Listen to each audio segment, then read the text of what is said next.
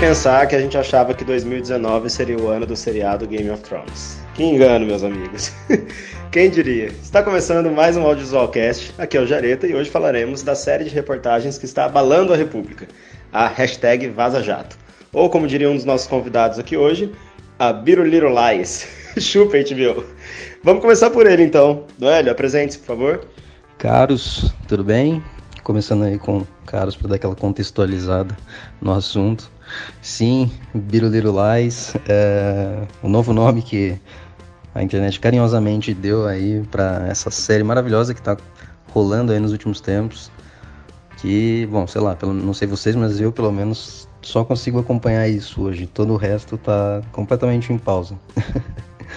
é, eu sou do Hélio, eu tenho formação em rádio TV, é, em comunicação, habilitação em rádio TV, mas é, acabei, ca acabei caindo, traindo aí é, o movimento e acabei caindo muito mais para um lado de é, planejamento de comunicação e para um lado de análise de dados e monitoramento em redes sociais. O Doélio já participou aqui do Audiovisualcast, no programa de pirataria. Outro convidado que sempre está por aqui e que está aqui hoje com a gente é o Felipe. Felipe, apresente-se. É, meu nome é Felipe, sou formado em cinema e audiovisual, é, roteirista e vamos falar um pouco sobre esse novo formato e essa nova série que foi lançada aí de surpresa para todos nós. E conosco também hoje temos um, um estreante aqui no podcast, o Juliano. Apresente-se, Ju. Fala pessoal, sou Juliano, jornalista, sou formado em História também. Estou terminando o doutorado agora em Comunicação e me interessou muito discutir esses novos formatos de vazamento de informações, de atuação jornalística, principalmente porque é um assunto que tem ganhado espaço tanto para os estudiosos da área quanto para o público que recebe de uma maneira diferente a produção jornalística. Vamos começar então?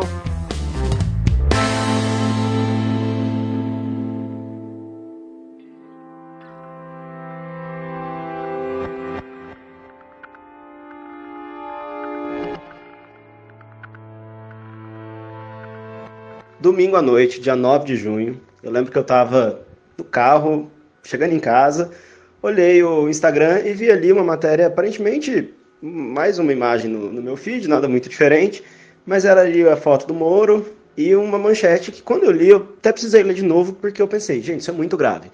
Dizendo que o Moro havia interferido na Lava Jato, que estava atuando em conjunto com o Delanhol e tudo aquilo que a gente já sabe. Aí eu olhei, tinha umas quatro curtidas, falei, é, coisa estranha, não, não parece isso parece muito mais grave do que é. E eu olhei o horário tinha sido acabado de publicar. Quando eu atualizei, já tinha muito mais curtidas. E pronto, começava assim a série hashtag Vaza Jato.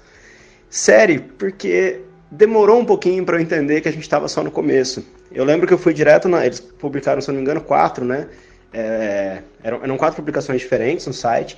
E a primeira era uma espécie de editorial que explicava é, como funcionaria, de onde veio esse material tal. E ali que fica claro que eles receberam muito material, né? É, tem sido falado aí de mil, mais de 1.700 páginas de chat e eles falam também nessa primeira publicação que muito material em vídeo, em áudio, em foto, né? E depois, com as entrevistas que os membros do The Intercept deram né, para a imprensa depois, eles deixaram claro que nós estamos apenas no começo. As coisas foram ganhando molde de seriado. Né? Isso me chamou muita atenção. Fiz uma publicação breve ali no Facebook, fazendo algumas aproximações de um seriado ficcional com o que a gente está testemunhando na, agora na Vaza Jato. E aí, como bastante gente curtiu, veio conversar comigo, eu achei que valia um audiovisual cast para a gente, primeiro, falar dessa aproximação, mas também discutir essa atuação jornalística, se isso é o melhor formato para o interesse público. E eu queria começar com você, Ju. Responde para a gente, na história do jornalismo, Quais formatos se assemelham a isso que o, que o The Intercept está fazendo agora? Porque serialização não é algo novo em nenhum lugar, né? Mas da forma como está acontecendo, no grau de importância para uma nação inteira que tem sido, o que, que você tem a dizer sobre isso? Até para gente que estuda e, e faz jornalismo no dia a dia, esse é um formato inovador, mas que a gente consegue entender que está totalmente ligado ao atual formato do consumo de informações no geral. Mas se a gente for olhar na história do, do jornalismo, o que a gente tem são chances de fazer alguns breves paralelos. Nada muito próximo disso é, acontecia ao longo da história. É, séries de reportagem, séries de entrevistas, séries temáticas, divulgação de um fato sob várias óticas sempre aconteceram. Isso no jornalismo impresso, no jornalismo audiovisual, no jornalismo radiofônico.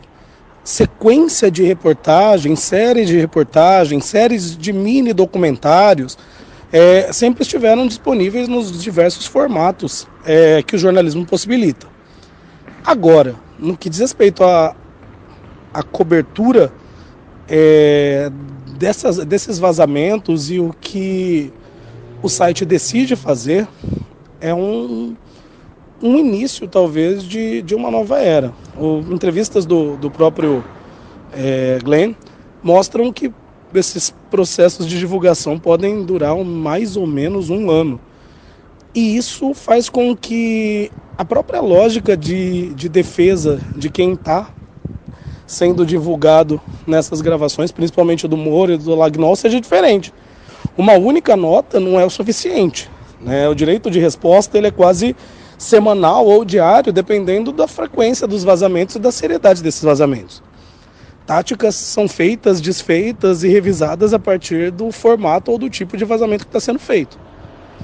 Algo semelhante aconteceu durante todo o processo de impeachment da presidente Dilma em que o próprio Moro é, divulgava gravações e essas gravações foram sendo é, aos poucos, inclusive interpretadas no Jornal Nacional e em outros jornais, é, mudando talvez até a própria lógica do que aqueles telejornais ou, ou programas é, radiofônicos faziam. Só que nada semelhante, é, nada que fosse uma real divulgação a conta-gotas, usando palavras do próprio ministro Moro. Eu estou muito curioso para saber os próximos episódios, viu? E estou aqui para discutir isso sob a ótica não só de jornalista, mas de uma pessoa que se sente afetada por um vazamento sério que envolve um ex-juiz e um atual ministro da Justiça com um procurador da República. Eu acho muito é, foda, assim, a gente acreditar 100% no... Não no conteúdo do, do, do Intercept, mas, das matérias, mas eu digo no, no que eles vêm falando nos bastidores. Porque, assim, imagina o seguinte, gente. Isso eu ouvi, assim, tanto do Leandro Demore, né, vi algumas entrevistas com ele, do, do próprio Glenn, é, eles, eles não falam sobre a fonte, né, eles estão protegidos pela Constituição em relação a isso, então eles disseram que receberam lá esse material. A gente não sabe como, nem quando, nem porque eles, enfim, receberam. É, esse volume de material, imagina, o grau de importância que ele tem. Pense você, ouvinte, quando você está esperando alguma coisa muito bombada, uma série que você ama, e aí a Netflix bota inteira lá. Você vai devorar, você não vai é, não saber o que tem em todo aquele conteúdo. No tempo de leitura que você precisa para aquilo, você vai usar esse tempo para isso. Né? Então, eu duvido que eles não leram tudo, eles já sabem tudo que tem lá. E publicamente eles têm dito que vão aos poucos é, lançar por motivo de verificação jornalística, de separar o que é do, do âmbito pessoal das pessoas ali né, envolvidas nesse vazamento, que nós tivemos ali mensagens delas, o que, que é de interesse público, separar, é, sendo de interesse público, o que, que é material de reportagem. Então é ótimo, esse discurso não tem como discordar dele. Mas que eles estão usando estrategicamente pa para. É, abalar tudo, para chamar atenção, né, para capitalizar para eles de alguma forma, né? Isso estão, não tem como não acreditar que eles não estejam fazendo isso. Então agora eu quero ouvir, bom, eu quero ouvir do Felipe sobre estratégias de roteirização com o material desse em mãos. Mas antes eu quero ouvir do Hélio, porque o The Intercept, é eles divulgaram isso tudo online, né? Falei aqui que é, eu sou pelo Instagram e depois entrei no site deles, isso reverberou muito nos ambientes digitais antes de ir para os ambientes mais tradicionais de jornalismo. Então, queria ouvir de você, Doélio, é, esse barulho todo, como que vocês têm né, é, acompanhado isso daí? Só quero fazer um comentário. Eu tenho colegas dentro do site do Intercept e tem informações de que existe uma equipe designada só para fazer todo esse processo que você falou. E que isso é um processo muito longo, muito desgastante, porque além de fazer a apuração jornalística, você tem que fazer a separação de dados e a redação e produção do conteúdo. É, Uma, uma das jornalistas do Intercept faria uma palestra numa universidade aqui de Bauru, teve que cancelar porque a agenda e o processo produtivo e até mesmo a segurança desses jornalistas, elas são preocupações reais para a equipe, tanto no processo produtivo quanto para a integridade deles. Ah, sim, não, não quero que pareça aqui que eu tenha dito que eles não precisam desse tempo todo, eu, eu tenho consciência disso. Mas a questão é que eles sabem já o que tem ali, né? Então, é, a escolha da ordem das coisas, como vai ser, é, não é só isso que está em jogo, né? Mas vamos lá, Doélio, segue aí. Fazendo um paralelo aí com o que você falou, quase que um, um binge watching de uma série que já chegam todos os capítulos, é, falando pelo menos da minha parte, eu fui completamente fisgado na hora e eu queria realmente ler essa matéria que para mim chegou pela newsletter do Intercept que eu já assinava. Eu estava dentro do cinema, estava assistindo O Homem que Matou Don Quixote e peguei o celular, eu vi a notificação lá, acho que o título era alguma coisa como exclusivo, urgente, então. E eu queria abrir o e-mail na hora é, para ver o que era. O cara do meu lado até deu uma reclamada, porque tava com um brilho atrapalhando. tive que enfiar no bolso. Depois vi para casa. Eu queria assistir Big Little Lies, inclusive. E só depois disso que eu fui ler todo o material com calma, mas nisso as redes sociais já estavam tipo explodindo, né, com é, hashtag primeiro lugar, não só no Brasil, mas no mundo. Então, eu acho que não dá pra gente saber de fato se eles leram tudo de uma vez e pensaram em publicar em pedaços ou não. É, eu acho que em caso afirmativo, só se eles realmente dessem uma deslizada ao longo desse processo do que, que eles estão falando e alguém sacasse. Um dos pontos que o Demore fala, né, uh, que, enfim, eles lançaram já de cara um pedaço e sem fazer aquele procedimento que é muito comum de você pedir uma resposta né, dos citados, é que eles tinham medo de poder, de, de não poder publicar, né? Então, é, mas a partir daí que eles fizeram esse lançamento, né, essa primeira publicação, e obtiveram atenção para que todo mundo ficasse em cima do material que eles, só eles têm, é, é muito interessante que agora eles têm, eles são os donos dessa narrativa, né? Eles têm todo o material ali tá com eles e faz sentido ter um material muito grande e levar muito tempo para poder se produzir isso. Mas eu acho que o mais interessante aqui é pensar do ponto de vista de, de redes sociais, que acabam funcionando também como um termômetro né, para eles, para o que eles estão publicando, para o que eles vão publicar. E só consigo pensar num paralelo de uma série de TV, né? Realmente, que não dessas que vão ser soltadas de uma vez, mas que semanalmente você vai ver o índice de audiência e avaliar o que, que você vai fazer com isso, né? Para que caminhos você vai seguir ou não. É, lógico, aqui tem todo o caso de eu preciso é, trazer tudo aquilo que é de interesse público, mas ao mesmo tempo tem o lance de não deixar essa audiência morrer em cima desse caso que é tão importante. Eu acho essa aproximação com, com uma série ficcional muito justa em vários aspectos, é, começando por um deles, que, primeiro, o o que separa a ficção de, de realidade, né, até porque a realidade tem uma ficção interna, né, o que separa a ficção do, do mundo vivido aqui é uma linha muito tênue quando a gente conhece as duas é, através das mídias. Né? Então, eu não estou lá em Brasília, eu não estou acompanhando as sessões do, no Congresso, eu não estou acompanhando nada pessoalmente, eu estou vendo tudo isso mediado. Estou vendo isso pelas redes sociais, pelos telejornais, por podcast. Então, esse mesmo caminho é o que a gente usa para consumir narrativas ficcionais também.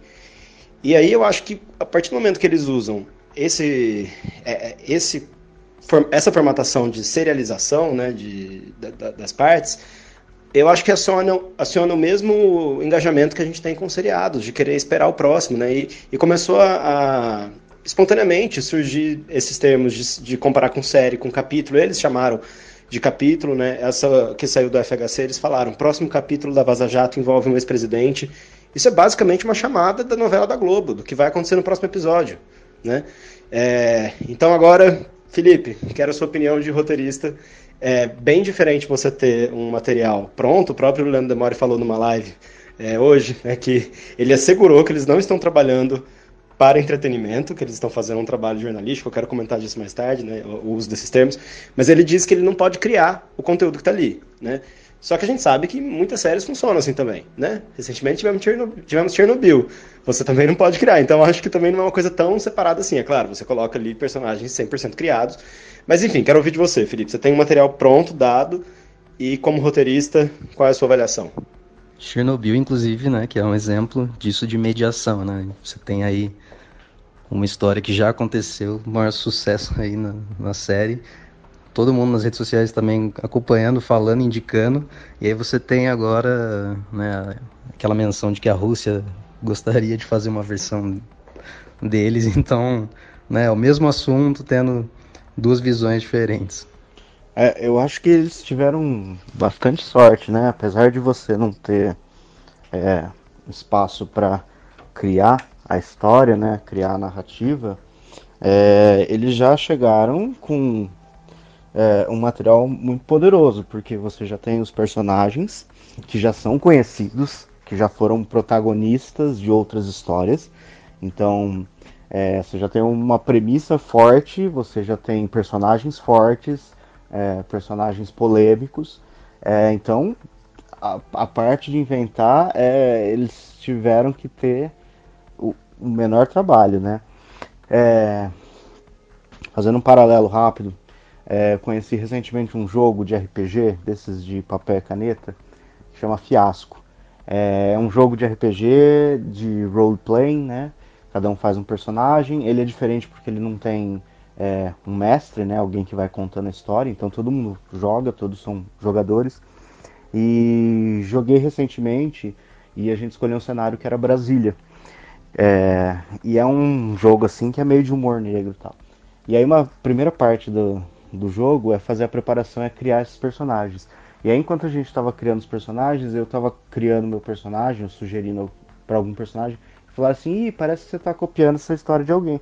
E eu falei: a, a realidade no Brasil, né, mais especificadamente, é, a gente já cobriu tantas coisas, tantas coisas diferentes é, aconteceram nos últimos, vamos colocar aí no mínimo nos últimos seis anos, que que não dá, a ficção não consegue nem mais ser surpreendente, né? Você tenta inventar uma coisa assim, ah, é aquela história, você tenta falar uma coisa, fulano já disse.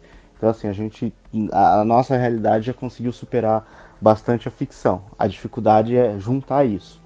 É, então voltando no, nesse caso específico, é, é assim, o material tava, tava ótimo, né? Então acho que além de todo o trabalho investigativo né, e de conferir, é, conferir as informações, é, pensando como uma narrativa, o trabalho deles é realmente pensar, e aí, como que a gente vai é, colocar isso? Então, assim, com o olhar da narrativa. Num outro podcast que a gente fez aqui no Audiovisualcast, falando sobre Game of Thrones, é, o Bruno perguntou uma hora se aquele seria a última vez que a gente ia ter é, um evento, né, Game of Thrones, na, de fluxo, né, de parar toda semana para assistir. E aí, um, respondendo isso, eu estava comentando como quando eu assisto algo, né, faço um binge watching, né, maratona e assisto tudo de uma vez, não dá tempo, né? Por exemplo, a Netflix, ela dá 3 segundos, ela já começa o próximo episódio. Quando você vê, você assistiu 12 horas seguidas de uma série e e aquilo foi muito. Foi tanta informação que você vai só pegar alguns pontos. E às vezes a, a, o produto inteiro pode nem ser tão bom, mas é tanta coisa para você digerir tão rápido que você acaba deixando o que não foi muito bom, você esquece e de repente parece que foi uma maravilha. E aí o meu comentário foi que Game of Thrones, como essa última temporada, né, a série toda, ela era semanal, né, toda semana um episódio novo dava tempo para sair o episódio, e às vezes eu tinha essa reação de uau, que episódio bom, e de repente no sábado, antes do próximo episódio, eu já tava assim, nossa, foi ruim isso, isso e aquilo. E aí eu falei que talvez se essa última temporada de Game of Thrones tivesse sido lançada de uma vez, talvez eu tivesse gostado muito, muito mais é, do que eu gostei. Então aí, no, no, nesse caso, deles estarem soltando os capítulos, né, dessa, dessa investigação, é, por é, eles lançarem assim por semana, a gente também tem tempo de ficar digerindo isso, né? De, de ler. Porque se eles lançassem tudo de uma vez, talvez a gente tivesse deixado alguns detalhes, né? Ah, entre eles falando isso e aquilo, talvez isso do FHC não tivesse tido tanto impacto, né? Quanto outras informações que vão aparecer. Então, assim, por capítulo, a gente vai poder degustar mais sobre o que, que aparece. É, também fica que acho que já emendando que eles conseguiram lançar um piloto muito forte, né? É, que já fisgou todo mundo, todo mundo quer saber os próximos episódios. Se a gente for pensar que acontece de uma, em séries, né? A gente precisa de um piloto forte e às vezes depois até decai um pouco nos outros episódios, talvez não tenha tanta aquela força igual do piloto. Pode ser que isso também aconteça, é, mas que vai te segurar. Sempre termina com uma reviravolta do tipo quero ver o próximo episódio. É, e outro fato que eu estava pensando é como essa semana ia ter o, o Moro, né, ia prestar, ia falar com é, na Câmara e um dia antes saiu isso do FHC. E eu estava lendo um, uma análise que estavam fazendo de que foi muito esperto, porque ele ia responder de coisas da primeira vazamento e aí na terça ia vazar uma outra informação e na quarta ele talvez não ia ter tempo de responder aquilo. Então a gente também fica nisso porque a gente vai acompanhando a agenda do que vai acontecer em Brasília, né? Ó, semana que vem o Moro vai não sei aonde, o ministro não sei o que vai não sei fazer o que, o outro vai responder numa comissão. E aí a gente já fica antecipando do tipo, a gente sabe o que vai acontecer no mundo real, será que vai vazar alguma coisa antes que vai impactar aquilo? É, assisti também agora no lançamento Democracia em Vertigem, um documentário da Petra que saiu na Netflix.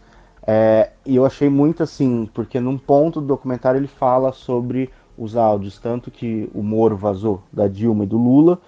Lula, deixa eu te falar uma querida. coisa. Ah. Seguinte, eu tô mandando o Bessia junto com o papel para a ah. gente ter ele e só usa em caso de necessidade, que é o termo de posse. Uhum. Quanto também aquele áudio do Jucá é, falando para envolver tudo, né? Rapaz, a solução mais fácil era botar o Michel. É um acordo, botar o Michel, um grande acordo nacional. Com o Supremo, com tudo, fazer todo mundo e parava tudo. É, e aí delimitar onde está. E assim, e a Netflix lançou dia 19 esse documentário, né? Então a hora que chega nessa parte, pegou uma força também, de tipo, olha, dos vazamentos. Então, assim, também foi colocado no lugar certo. Então a gente também fica assim esperando. E aí, trazendo um paralelo com, com os filmes, por exemplo, na Marvel, você tem os filmes que vão lançar e você também tem as séries de TV que teoricamente estão no mesmo universo. E você já tem aquela antecipa antecipação. Né? Vai lançar o filme do Avengers, o que, que vai acontecer no episódio seguinte?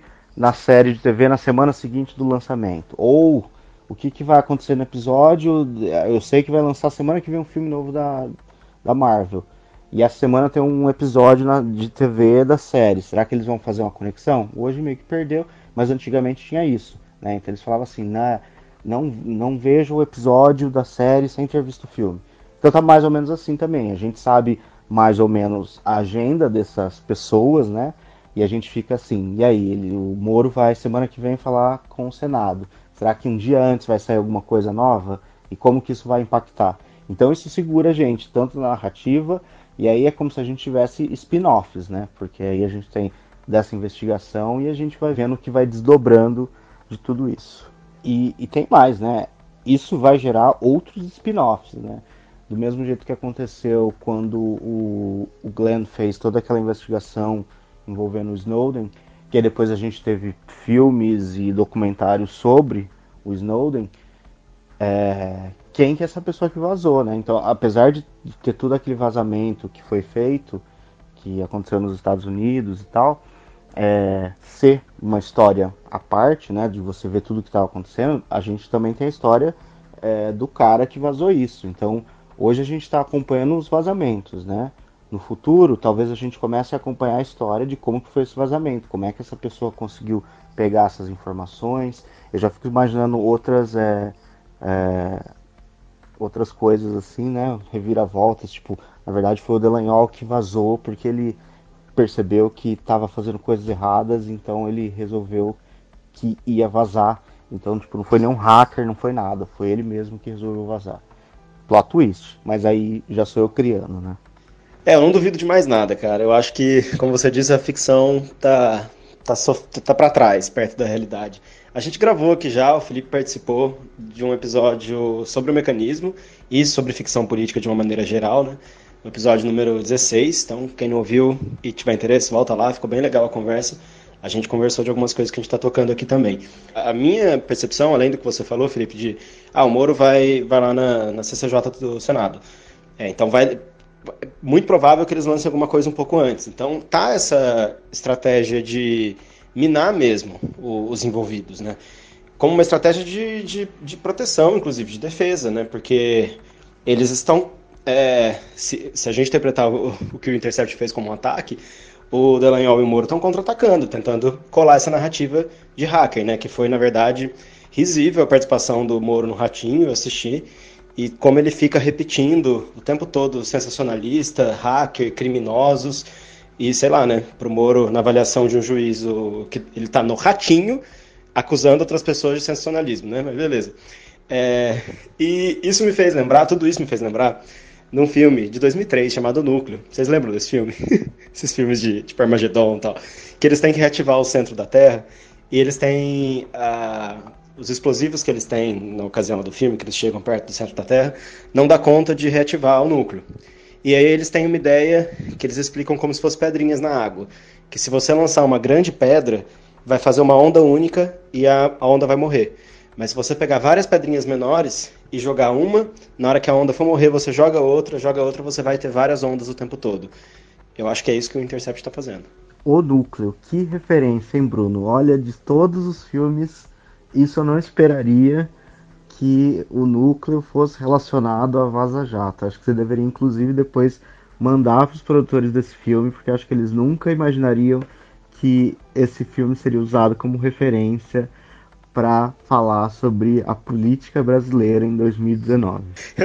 Eu, não tenho culpa, alguns processos mentais aqui são, são inevitáveis. É, e a saída aí ao ratinho para acusar de sensacionalista também é, é algo tão surreal que entra naquilo que a gente estava falando, de que talvez a ficção, para ela ser uma história muito boa, a gente tem que deixar ela o mais próximo possível do, da realidade no nosso dia a dia. E por outro lado, histórias aí mais próximas da realidade, elas têm que ser cada vez mais surreais e fugir o máximo possível para fazer sucesso. É muito louco isso e enfim, eu só consigo passar esses dias aí fazendo fanfics. Fanfics sobre.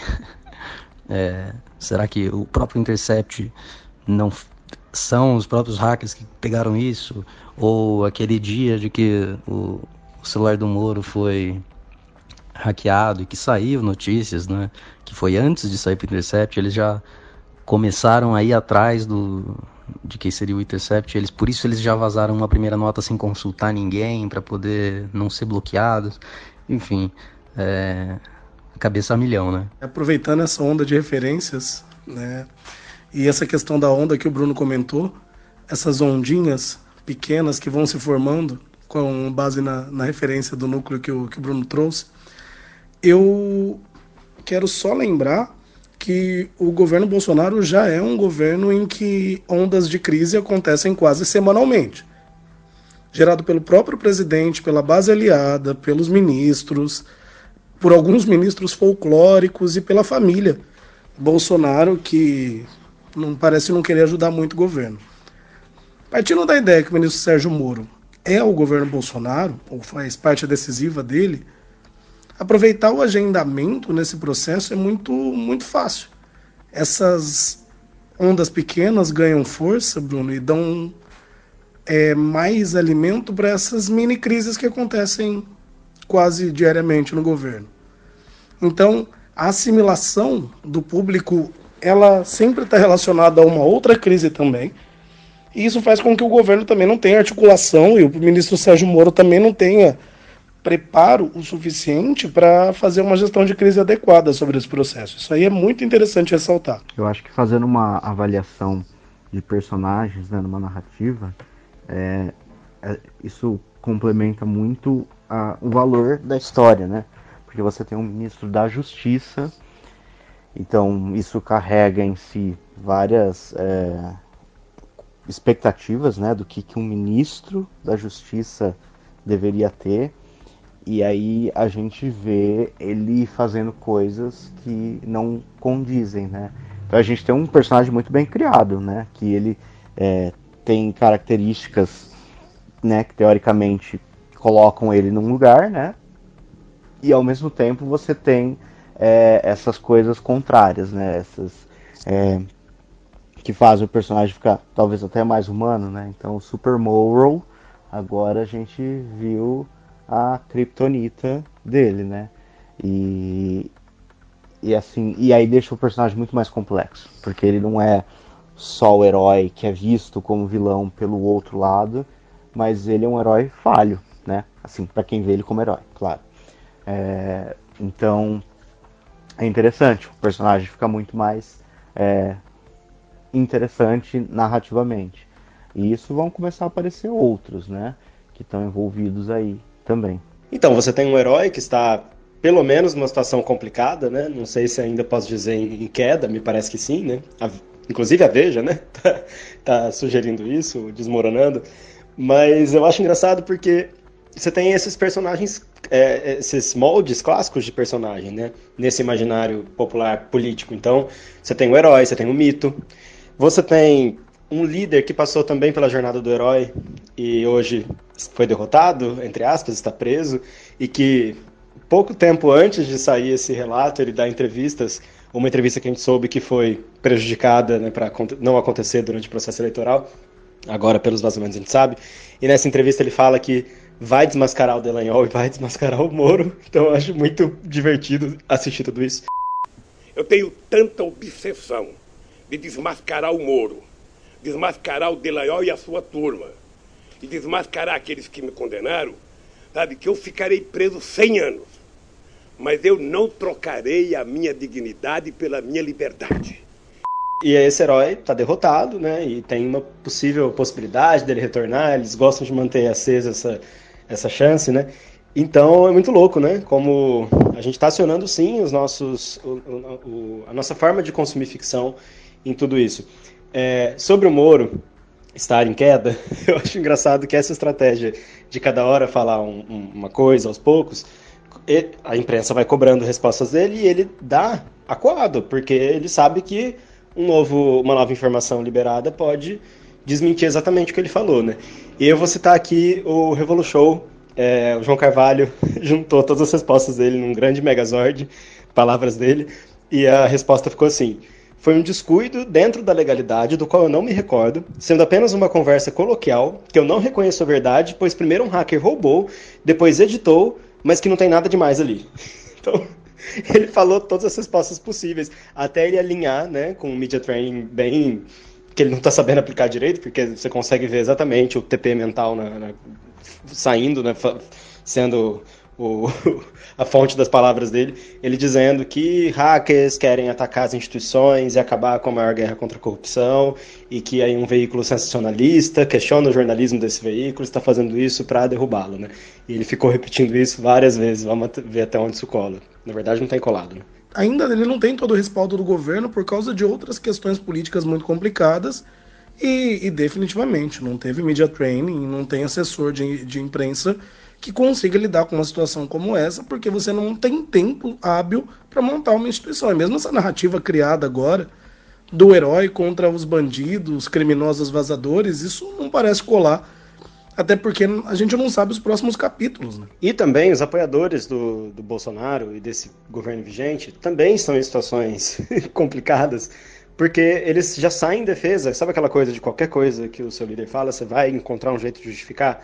E aí uma nova informação vem e derruba a linha argumentativa deles. Então, pelo menos os, os apoiadores do Bolsonaro, que sobraram na minha timeline justamente por apresentar argumentos de uma maneira que sabem dialogar, né? que tem por aí, eu acho que a gente tem que estabelecer esse diálogo. É, eles meio que estão em silêncio agora. Meio que saíram em defesa do Moro no começo, mas agora meio que já. Os que estão se manifestando, eles já assumiram que, que ok, é isso mesmo, tem que fazer tudo que está no seu alcance para limpar os corruptos, somos todos Moro. Então eles não estão, eles estão assumindo que não tem nada demais no, no juiz agir como promotor, virando assim um inquisidor, na verdade, né? Eu falei que eu ia puxar o assunto do entretenimento do jornalismo, porque o Leandro Demore disse nessa live que eles não estão trabalhando numa lógica de entretenimento e sim jornalismo. Eu não vejo como coisas opostas, né? Por mais que na rotina de trabalho a gente chama jornalismo, de, inclusive dentro de emissoras, né? o setor de jornalismo, o setor de entretenimento, o jornalismo entretém. Se você pegar todo o histórico do jornalismo televisivo, por exemplo, é, na TV aberta, ele tem essa finalidade várias vezes, né?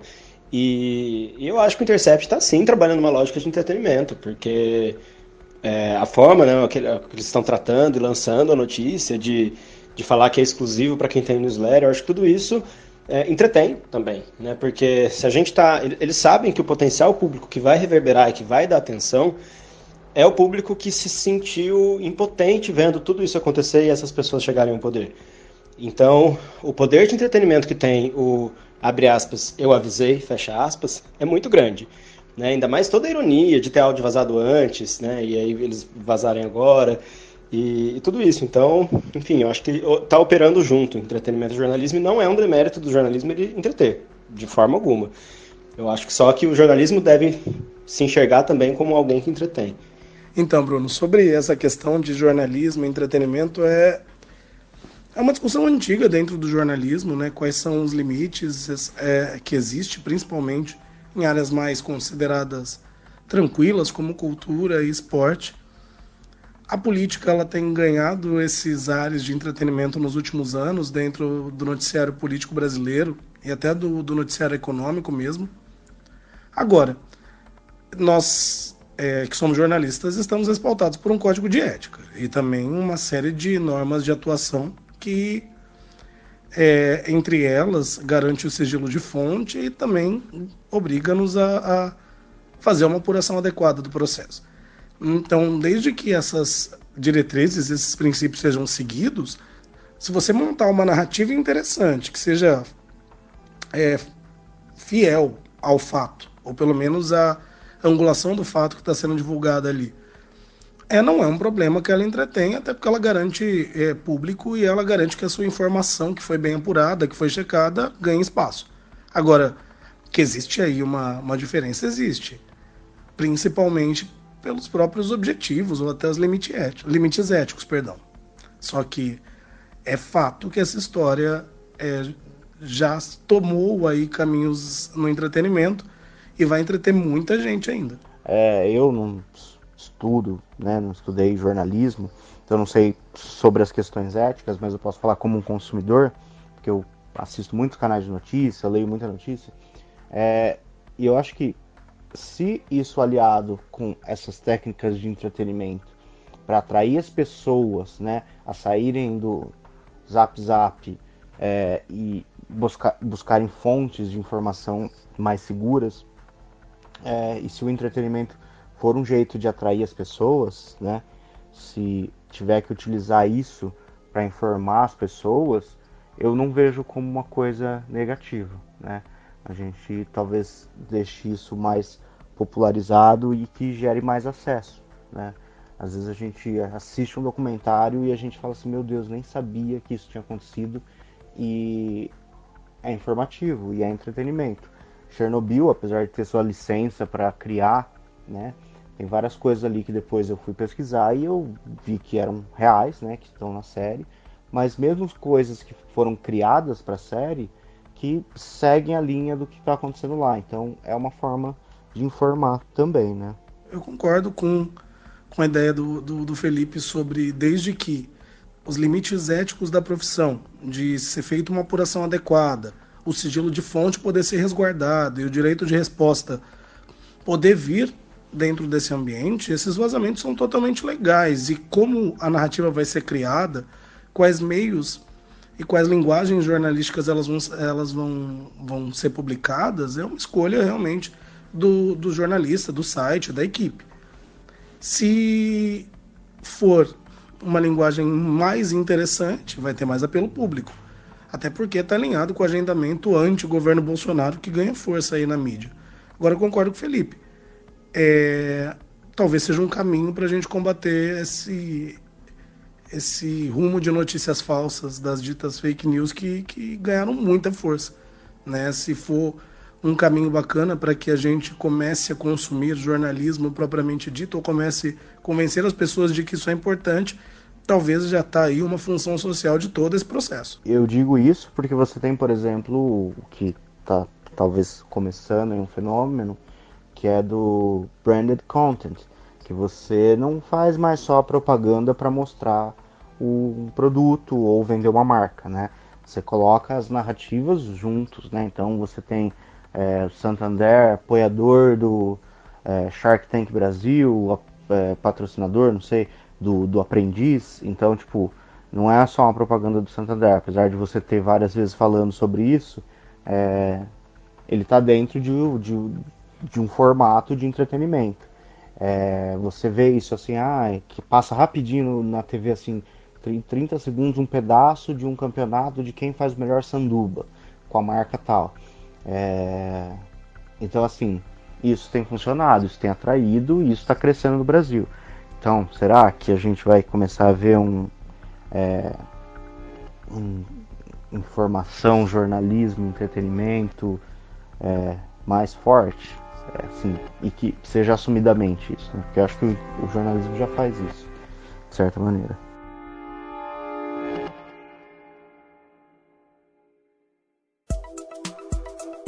Para a gente encerrar, o melhor está para o final. O piloto foi ótimo, como o Felipe disse, mas qual que vai ser, ou como deve ser, quando vai ser o series finale? O que, que vocês acham?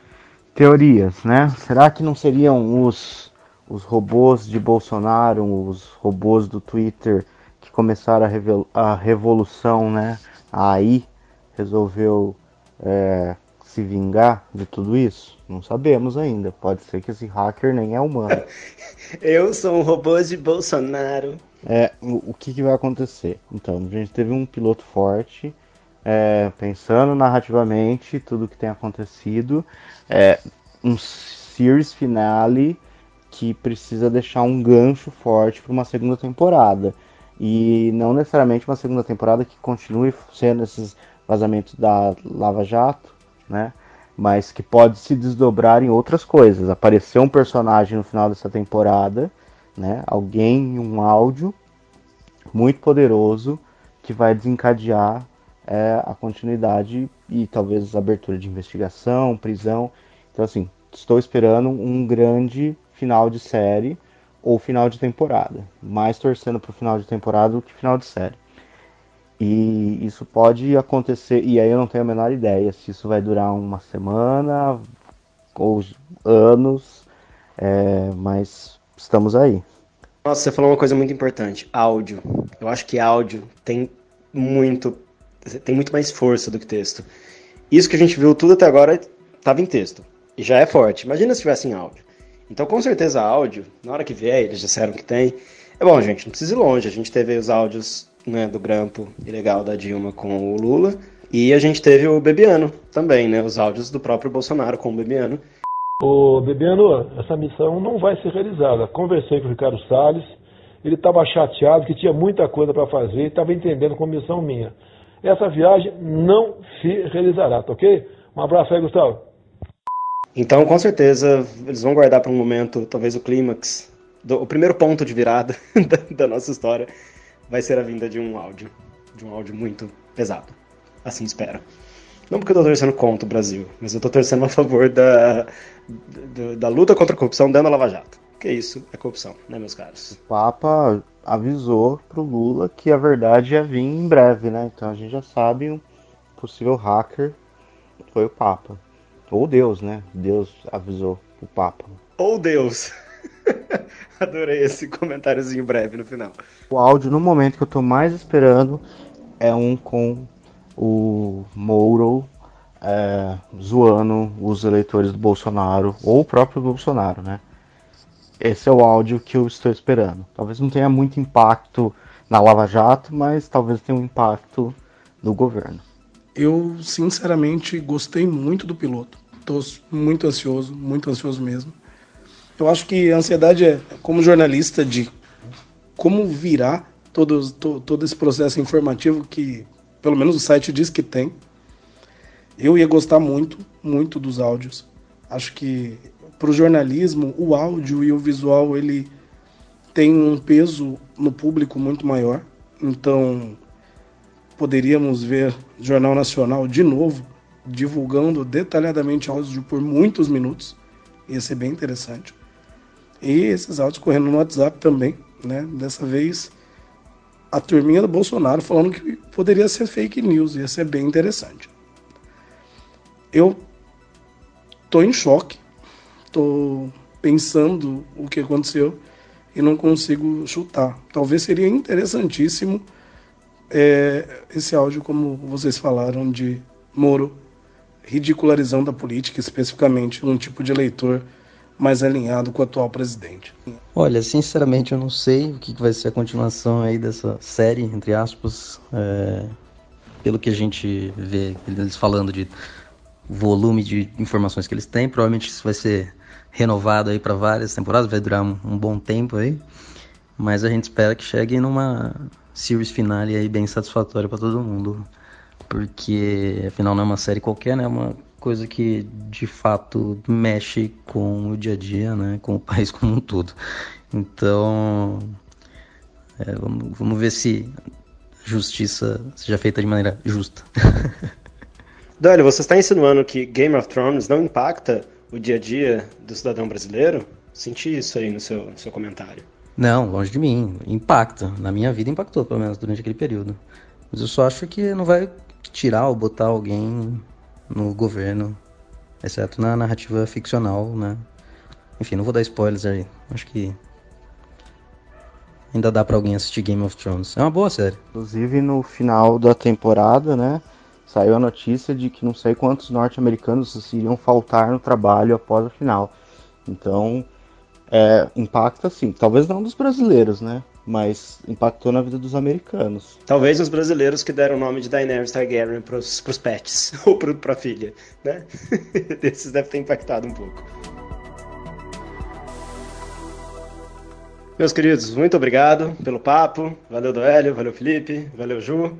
E vamos acompanhar, né? Vamos ver quais serão os próximos capítulos da hashtag Vaza Jato. Eu estou ansioso. Estou rindo, mas estou rindo de nervoso também. Muita coisa pode acontecer. Valeu, Bruno. Valeu, meninos. Muito obrigado pela oportunidade de falar um pouco. Eu não tenho todo esse conhecimento de, de audiovisual de vocês, mas sou um apaixonado por audiovisual e sou um apaixonado pelo jornalismo. Então, falar desse tema me deixou muito feliz. Um abração até a próxima oportunidade. Valeu, pessoal. Abraço. Tchau, até mais e até os próximos capítulos. Tchau.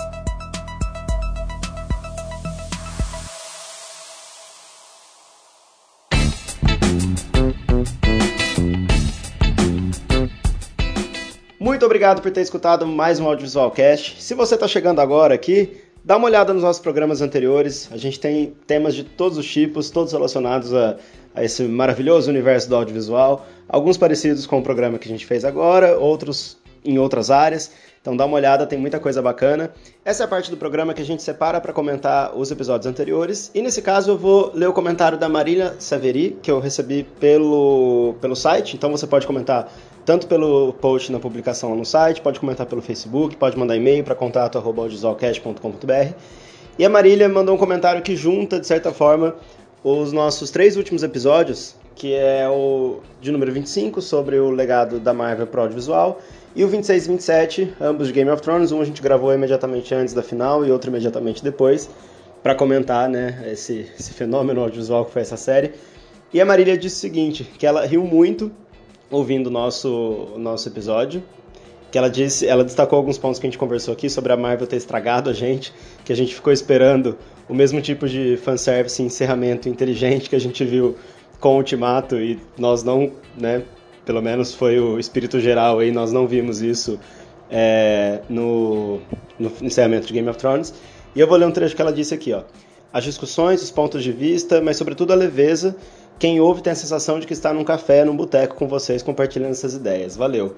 A gente que agradece, que delícia ler esse tipo de comentário. Continue ouvindo a gente e contamos com as suas sugestões, com a sua participação. Beleza, Marília?